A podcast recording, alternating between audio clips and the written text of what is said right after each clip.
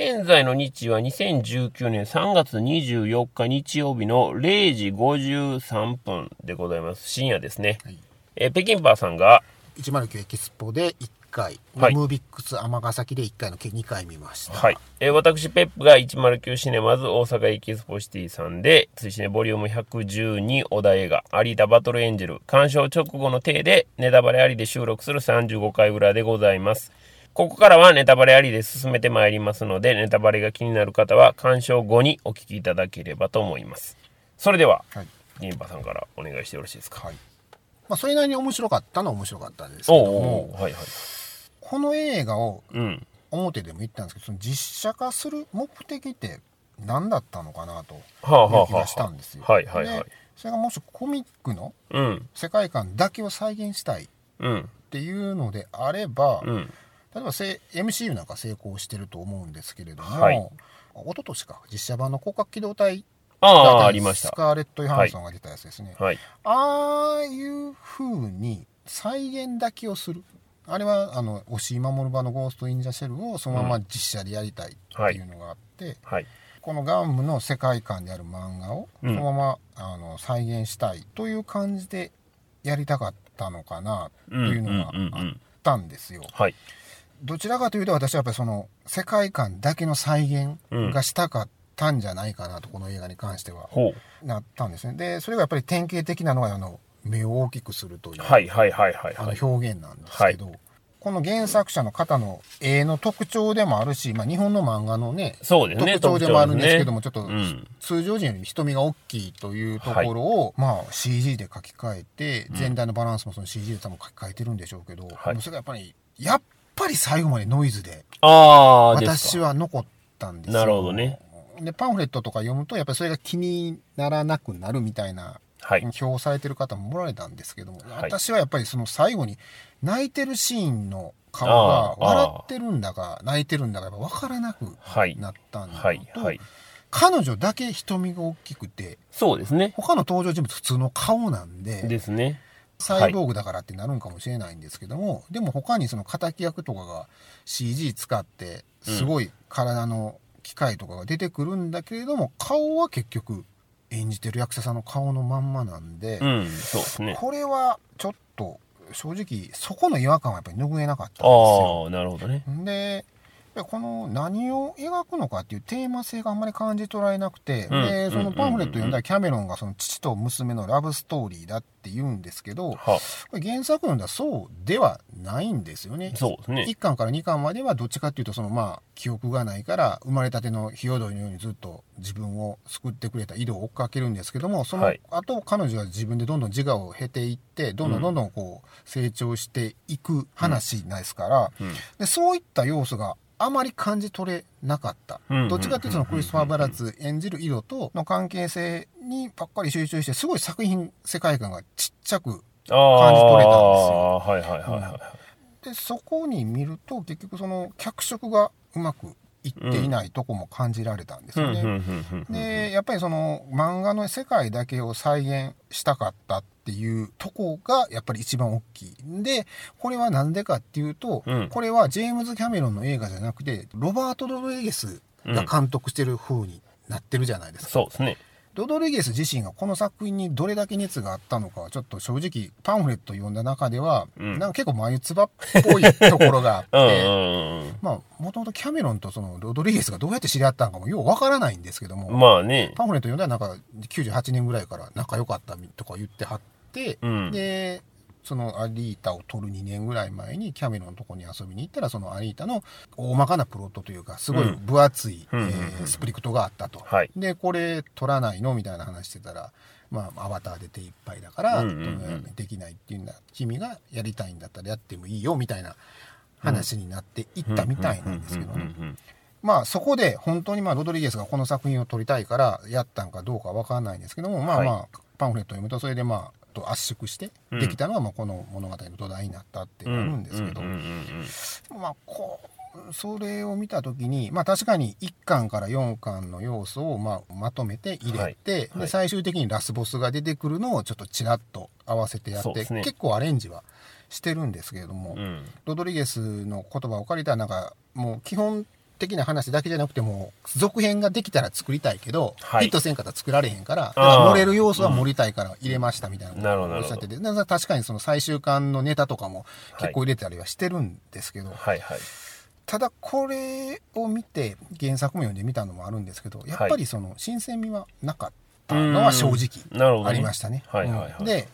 なんでそこまでなったかってなったら韓国映画のね「ほう魔女」っていうああ、映画があったんですよ。ありましたでこれはあの上映期間非常に短くて、うんちょっとご覧になれてない方もおると思うんですけどそうね。もう、あの、DVD とかブルーレイ出てますね。でこの映画って、はいプロットだけ聞いたらもうめちゃめちゃ手垢のついた話なんですよ。ですね。もうはっきり言えば、あの、2年前かな、あの、ロシア版のガーディアンってあったじゃないですか。はい熊に変身する。はい、ありました。あれと骨格はもうほとんど変わらないんですよね。超人類を作るみたいな感じの過程で生まれた女の子の話なんですよ。こんなんなんて日本のライトノベルとか、それこそ漫画とかでは腐るほど見てた話で、設定もうん。全然新鮮味がないんですけど、うん。そのもうまあもちろんクライマックスのバイオレンス描写もすごいんですけども、はいそれ以外に例えば能力を覚醒した時の見せ方とか、うんそんなんがすごい凝ってるんですよね。に対して、うんこっちのアリータっていうのはやっぱりその原作をその再現することうん。に重きを置きすぎたがゆえに、うんその全く映像を見てのその新鮮味がなかったんですよね。なるほど。これ見てすごい思い出したのが、あのマトリックスやった時に、はいあのウォーシャウスキー、今もう姉妹になってるんですかね。はい。あの人がその制作のジョエル・シルバーのとこにプロモーションに行った時に、うん。あの、押井守はのゴースト・イン・ザ・シェルを見せて、うんで、これを、こういう実写を私たちは撮りたいんだと。で、はいそのマトリックスのアクションの中でこれを実写化したようなものを見せたいんだっていうその資料として見せて、うんじゃあ実際マトリックスで描かれたんって、その広角機動隊そのものがそうじゃないじゃないですか。ないですね。プレゼンのための手段としてその映像を見せてるのであって、はいはいこれを実写の映像世界に置き換えたら、これぐらいの衝撃度を得れる映像ってどんなんなんだろうっていうのを、彼らは試行錯誤してやったから、マトリックスってやっぱあんなヒットしたと思うんですよね。うんそういうふうな努力は、正直言ってこのアリータのやつは感じ取れなかった。んですよあ、なるほどなるほど。だから、ぼんやりして見る分に、うん。もうそうです。別に金払った分損したっていう気はないんですけども、はいはいじゃあだからといってこの映画を見てなんかその新しい何かを得たかって言われると、うん。残ってた企画を実現したっていうことぐらいしか私はちょっと価値を得られなかったんでなるほどね。うん、正直まあ、だから、もうかもなく不可もなくっはあ、はあはあはあはていう感じでした、なるほどねはい。はいはいそんな感じですね、私は。はあはあはい。で、僕はですね、その原作を、うんまあ何巻か読んでですね、で、実際に劇場に足を運んだんですよ。で、まず驚いたのは、はい。あ、これってやっぱりそら長いことかけてたっていう、その話は嘘じゃないんやなと思ったのが、はい。原作のキャラクターを全部が全部その出てくるわけではなくて、はい。一つのキャラクターにうん要素を二つ集約させたりとか、その物語が始まるにあたって、そのまあ言うたら説明の部分ですよね。はい。そのあたりをすごく手際よく見せて、しかも、モーターボールのシーンというか、そのモーターボールのルール的なとこも、その遊びの中で、アリータがはいそのルールを覚えていくのと同じように、我々にもそれを提示して見せてっていうところが、うわ、めっちゃスマートやなと思ったんですね。これは、もう、さすがに、キャメロンがな、20年ぐらい温めてきて、多分まあ何回も何回も脚本を書いては直しみたいなことをやってたのは、これは間違いなく、ま、あるなというふうには思いました。はいそこのやっぱり語り口のスムーズさみたいなのにまず一番驚きましたね。ペキンパさんはそのアリータの目の大きさが最後までやっぱノイズやったっていうことやったんですけど、僕はもう割と序盤からノイズじゃなくなったっていうのはありますね。なんでしょうね。そのアリータ自身のキャラクターにそれこそまあ、井戸が治すことによって血が通うじゃないですけど、命がまたよ宿るっていうようなところが、うん僕自身が見てても、言うたら異形のものに対してい命が宿る瞬間っていうのを、まあ、素直に飲み込めたのかもわかんないんですけど、はいあんまりそこはノイズにはならなかったっていうのが、まあ僕の、あれですね。実際に話がまあそう進んでいって、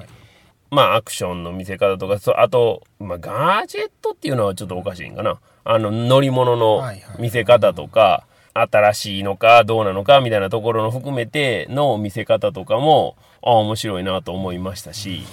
じゃあ、その全体として、まあ面白かったかなという話にはなるんですけど、ただ気になるところがあったかなかったかといえばやっぱりあるのはあって、僕はやっぱりオリジナルのキャラクターが、結構そっちの方がノイズになったかなっていう感じなんですよね。えっ、ー、と、ジェニファー・コネリーが演じてるあのキャラクターっていうのは、あれ序盤では出てこないんですけど、あの後出てくるんですかね、原作進んでいくと。いや、あれはあのキャラ自体は出てこない、ね、出てこないですよね。あれ、映画のオリジナルのキャラクターですよね。あのオリジナルのキャラクター、それから井戸の助手が女性なんですけど、はいはい、あれも出てこないじゃないですか。出てこないですね。井戸は、実際に、その、直したりするのは一人でやるんですけど、はい、まあ、それの協力する人はいるんですけど、協力する人もおっさんなんですよね、原作では。10位ですよね。10位ですよね。それが、まあ、完全に看護師としての女性っていうのがあそこに当てがわれて、ポリコレ的な部分も考えての、その配役やったりもしてるんで、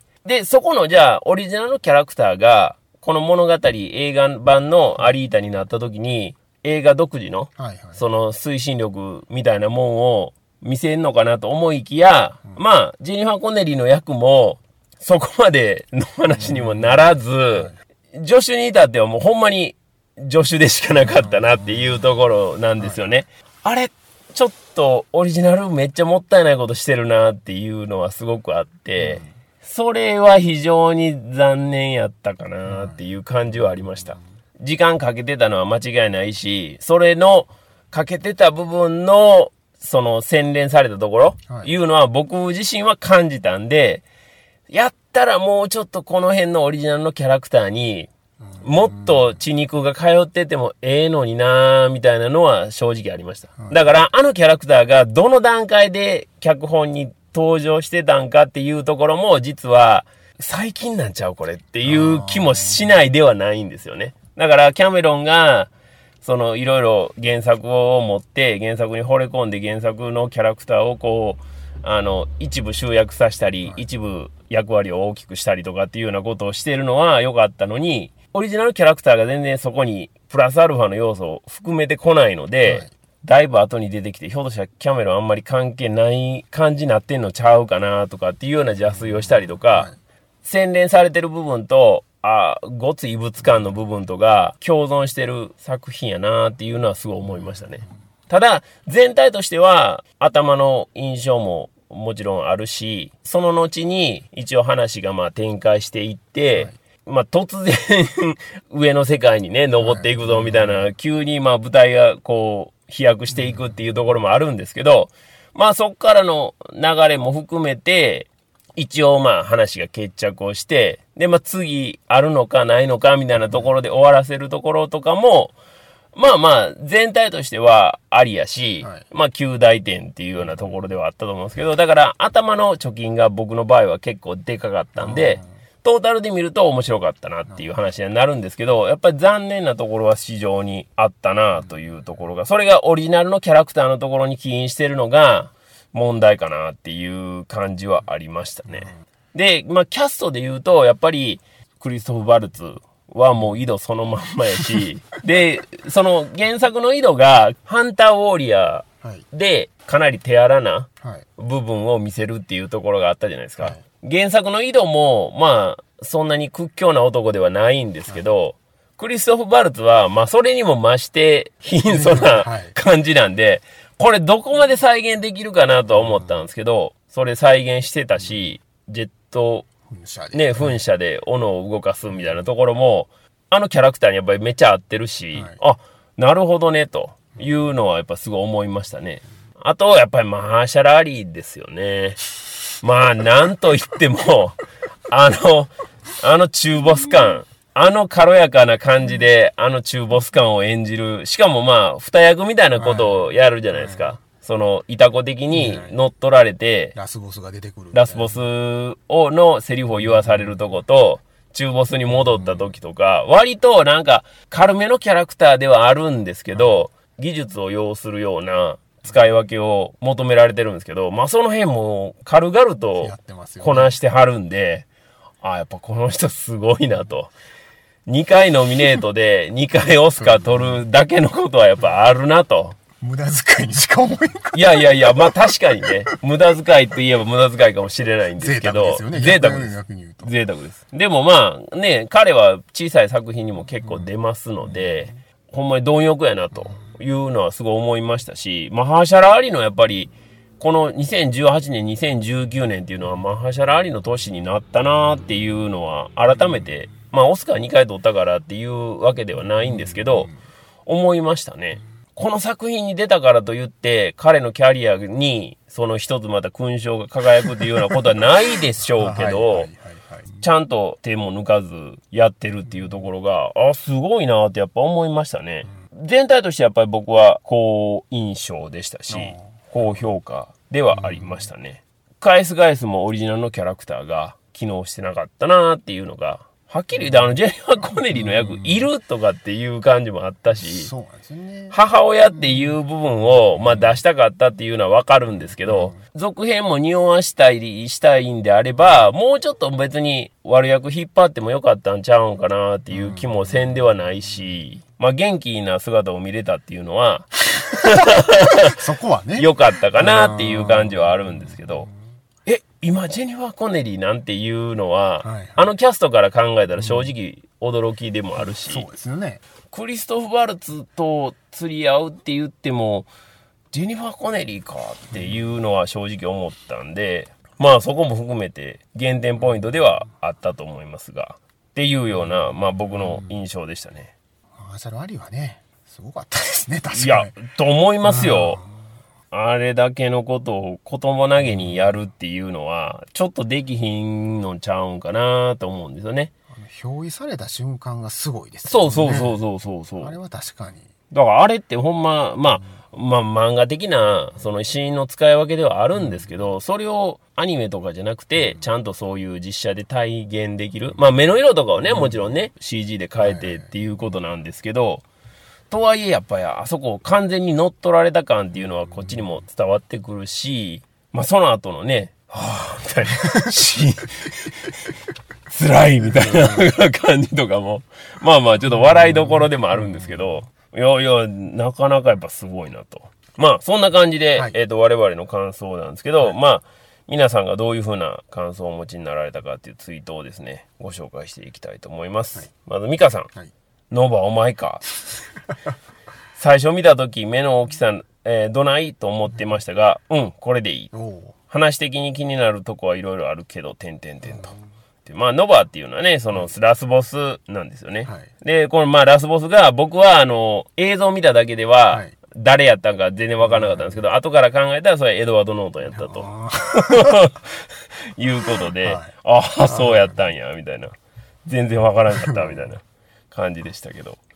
それから、シッキさん。はいえー皆さんお忘れかもしれないのでお知らせしときますが、アリータ・バトル・エンジェルの監督はロバート・ロドリゲスですからね。はい。だから面白いんですよ、と なるほど。いうふうに。ロバート・ロドリゲス最近やと何撮ったんやったっけな。マチエテ2以降見てないですよね、多分ね気。がするんですけどね。ですよね。まあね、この間もあの、言いましたけど、早くマチエテ3を撮ってくれと。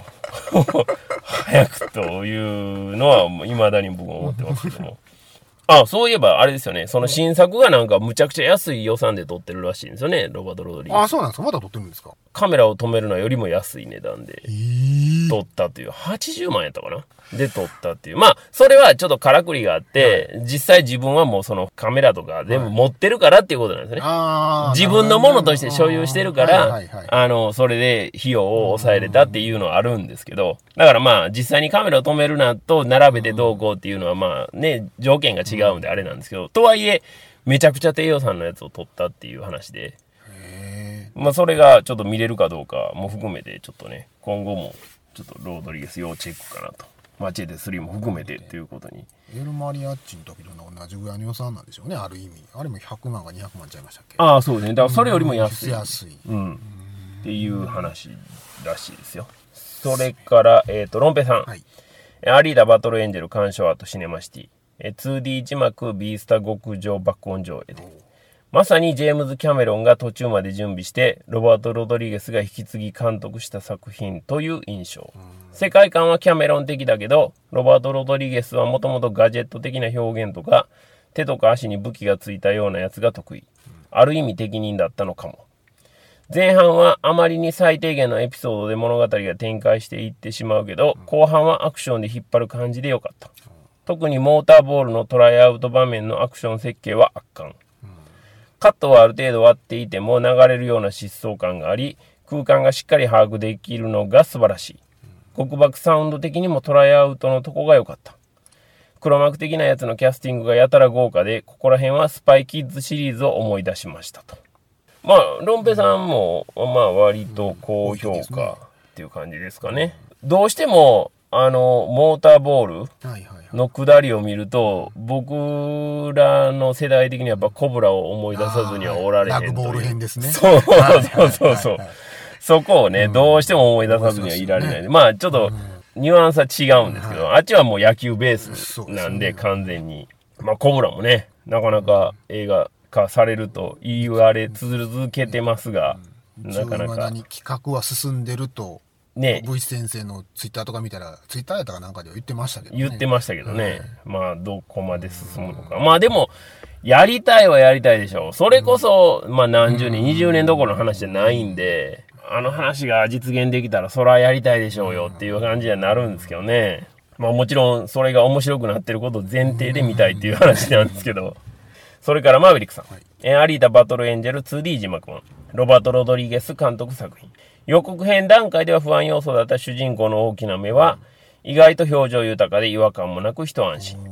原作漫画は未読ですが、どこまで忠実なんでしょうか。映画としてのルックは好きなので、いろいろと雑なストーリーが残念でしたというふうに言ってました。まあ、この辺はね、雑なストーリーをうまくまとめたと取るか、あれ雑やなと思うと取るかっていうのは原作を読んでるか読んでないかでももちろん印象変わってくるかなと思うんですけど、原作はもっともっとダークな話にはなるんで、まあそこも含めてちょっと興味があればぜひというところですかね。それから、ニコラス・ジョセフ・オートケイさん。アリータ・バトル・エンジェル鑑賞。すごい不気味の谷を完璧に超えた見事な CG は、まさに命を吹き込まれたアンドロイド。そして、キレのあるアクション。僕はアリータちゃんに完全に心臓を持っていかれました。あら、後半はあれだけど、アリータちゃんが可愛いから全て言います。そうなんですね。というふうにいただいてまして。まあ、心臓を持っていかれましたっていうのは、これはあの、劇中でね、はい。アリータが自分の心臓を外してっていうシーンが出てくるんですけど、正直、ちょっと引きました、ね。怖っと思いましたけどね。ねサイボーグでも心臓はそこに位置にあるんや、みたいなね、ところとか、どこまで似せるか、みたいなところもね、サイボーグとしてはあれなん、大事なところなのかもしれませんけど。それから、はははさん、えアリータバトルエンジェル。かっこいい、かっこいい、かっこいい。3回以上つぶやいたなら、それって最高ってことでしょ？今年に入って娯楽アクション作が個人的にあまりハマってなかったんですが、ようやくスマッシュした感じに。ボリュームのある原作ものによくある、どうやってそこに行ったの？的場面変更がクライマックスにあったりしますが、それはご愛嬌と思えるぐらい好きになれてたので問題なしです。続編も全然大歓迎なんですが、上空の都市を見せないとことか、まだ物語の始まりに過ぎないな感じで良かったし、かといってエンドロール中などで続編を匂わせなかったのも好感でしたと。まあね、続編を匂わしたくても匂わせられへんかったみたいなところはね、先ほどペミペギンバさんが、あの、おっしゃられてたように、ヒットしないと次取れないからね、みたいなロドリゲスの話があったりとかもしてるんで、うまいことその辺を作ったのかなという感じはしますけどね。まあ、最後にラスボスをね、一瞬映して、うんっ。ていうところで、まあまあ、うまいこと言ったら、彼との戦いがまだあるよ、みたいな。あるよっていう感じになりますよね。うん逆にまあこれで終わったら、あいつ誰やねんっていうことで、ね、なるんですけど、まあ希望を残して終わるっていうのは、当然作り手としては当たり前の話ではあると思うんで。それからメガネガティブ AKANBS さん。アリータバトルエンジェル。アリータの目の大きさに不安を覚えながらの鑑賞だったが、全く気にならなく没入できたと。キャメロンが作り込んだ世界にロドリゲスのアクションがうまく機能してたので、このコンビでいろいろ見たい。あと人体損壊描写はロロドリゲスらしいなぁとニヤニヤと。うん原作も結構バトルシーンで破壊されてるとこを細かく機械を描き込んでるとことかありましたから、はいはいその辺はあんまハマってるっちゃハマってますよねそうですね。確かにうん。それから、岡ちゃん。えー原作未読で鑑賞。世界観大好物です。笑い。展開も早くてあっという間に終わった。バトルシーンも迫力ありで、私的には大満足。続編期待したいけど、いつになるかな？笑い。あと、ジェニファー・コネリーのガーターに未だにドキドキと。確かに履いてましたね、ガーターね。そういうオールドファンのためのキャスティングやったのかどうなのかわかりませんが、微妙ですよね微妙ですよねジェニファー・コネリーというところがジェニファー・コネリーがでも、その、色気を持って、別にデビューしたわけではないじゃないですか。どっちかって言ったら少女の、少女ね、美少女のイメージでデビューしたんで、ね、あ、今になって、その、色気とかっていうようなところでもあんまないし、あのシーン自体も別にそこまで色気感じなかったので、でもまあ、サイボーグっぽいっちゃサイボーグっぽいんですけど、別にサイボーグの役でもないんですよね。そうなんですよ。そうなんですよね。だから世界観的にまあ、なんとなく合ってるような気もせんではないんですけど、まあただその最後の最後にそのまあある大ネタがあるんですよ原作のね、はいはいはい。ラストでそれを踏まえてみるとまあまあそれはそれでみたいなああ、そうですか。ところがあるのはあります、ああ、なるほどね。ううんんそれから、松さん。えーアリータその1。期待したら痛い目に遭うんじゃと恐る恐る鑑賞したら面白かった。初めの方でアリータが起きた時の動向の大きさが変わるとことか、細かい部分のこだわりも見えて全体的に完成度が高いと感じた。えーその2、ただ登場人物たちの動機というか目指すものがいまいちピンとこなかった。未来感も新鮮な部分があまりなくちょっと残念。はいしかしそんなことはどうでもよくて映像を楽しむだけで十分だと思っていると。まあ、高評価の方多いですよね。うん。それから、少年 Z さん。はいアリーダバトルエンジェル見ました。タイタニックアバターのキャメロンユニバース。はい私の性に合わないことが確認。そうなんですかあら アリータにも魅力をまあまり感じなかった。うん URM のボディではなく、新擬態を整えブラッシュアップしてリベンジしてほしかったなと。タイタニックアバター。まあ全部をね、この並列で並べるというのもまあどうかなという感じもするんですけども、まあとはいえあまり魅力は感じなかったと。このバーサーカーボディもね原作では結構重要なポイントになってるんはなってるんで。まあまあ入れざるを得ないですよね、うん、まあそうですよね。それから、えーソニーさん。アリータ見た。はい漫画が大好きやから期待しすぎちゃった。うんアリータとガリーは別物と思った方が落ち着く。唇もブチュッとしてないし、かっこデッキマンも。本見返すと原作に忠実なところも面白い。モーターボールのシーン楽しかった。漫画しかできないことがあって映画しかできないことがあるのか。もうソニーさんはでも原作お好きのようですね。まあ確かにでも漫画しかできないこともあるし、映画しかできないこともあるっていうのはまあまさにそうですよね。だからそこの辺のまとめ方がね、まあ僕はその非常にうまかったなっていうのを感じたのが映画的な面白さで加点要素になったところではあるんですけどね。まあファンであればあるほどやっぱり映画化にはどうしてもね、あらを探しちゃいますからね厳しくなっちゃいますからね。原作ファンが納得する映画化作品ってめったにないのでね、はいなかなか難しいところではあるんですけど。まあでもこの作品に関して皆さん結構基本的にそのあんまり原作読まれてない方が多いかもしれそうですね。ないですけどはい。そうじゃない方は評価が高い高評価の方多いですよね。うん多いです原作を読まれてる方はやっぱりどちらかというと、ちょっと辛めっていうところの人が多いかなっていう、北京馬さんも含めてっていうことになるんですけど、いただいたツイートはそんなところでございまして。はい。ありがとうございますありがとうございます、皆さん。それからですね、えっ、と、次回のお題をここで発表するんですけど、まあ実はもう3月のこれ末に収録してるもんですから、はいもう次回のお題がもうすでに始まっております。あはいなので、えっ、と、タイトルだけすいません。ピンクさんお願いします。はいもう皆さん待望でございますねキャプテンマーベルでございますはい。2019年3月15日の金曜日、はい全国公開でございまして、現在、え2週目に入ってるところですね。はい興行成績もまあまあ好調のようでございますし、まあ実際に、あのまあ作品ね、我々もまあすでに作品を見てはおるんですけれども、まあその話はもちろん、あのキャプテンマーベル会でね、まあ誰とこうお話しするかっていうのはわかりませんが、まあそこでちょっとしっかり話をさせていただきたいしですし、まあツイートもね、はい。もちろんいただいておりますので、はい。まあ、そのあたりも含めてまた次回も収録をさせていただきたいなと思っておりますので、皆さんよろしくお願いいたします。お願いします追伸ポッドキャストでは皆さんのつぶやきを募集しております。ハッシュタグ TWCN をつけてツイッターでつぶやいていただければ OK です。鍵付きのアカウントの方や長文での感想、追試ねポッドキャストへのリクエスト等々は、追試ねオンザラインのご意見ご感想ご要望フォームからお寄せください。twcn.pw のメニューの一番上からお入りいただけます。小田映画のネタバレなしの感想はもちろん、小田映画以外のネタバレなしの感想も随時募集しております。同じくハッシュタグ TWCN をつけてつぶやいていただくか、ご意見ご感想ご要望フォームからお願いいたします。皆様のご参加をお待ちしております。追試ねでは、Twitter、Facebook ページ、Instagram、YouTube、LINE、Twitter の各種 SNS アカウントで専属広報が独自に情報発信を行っております。フォローやいいねが広報の励みになりますので、皆様からのフォローやいいねを心よりお待ちしております。追試ねポッドキャスト35回裏はこの辺でお開きにしたいと思います。お相手は追試ねの主催ペップと、北京パーでございました。次回追試ねポッドキャストキャプテンマーベル36回表裏もどうぞよろしくお願いいたしますお。願いします。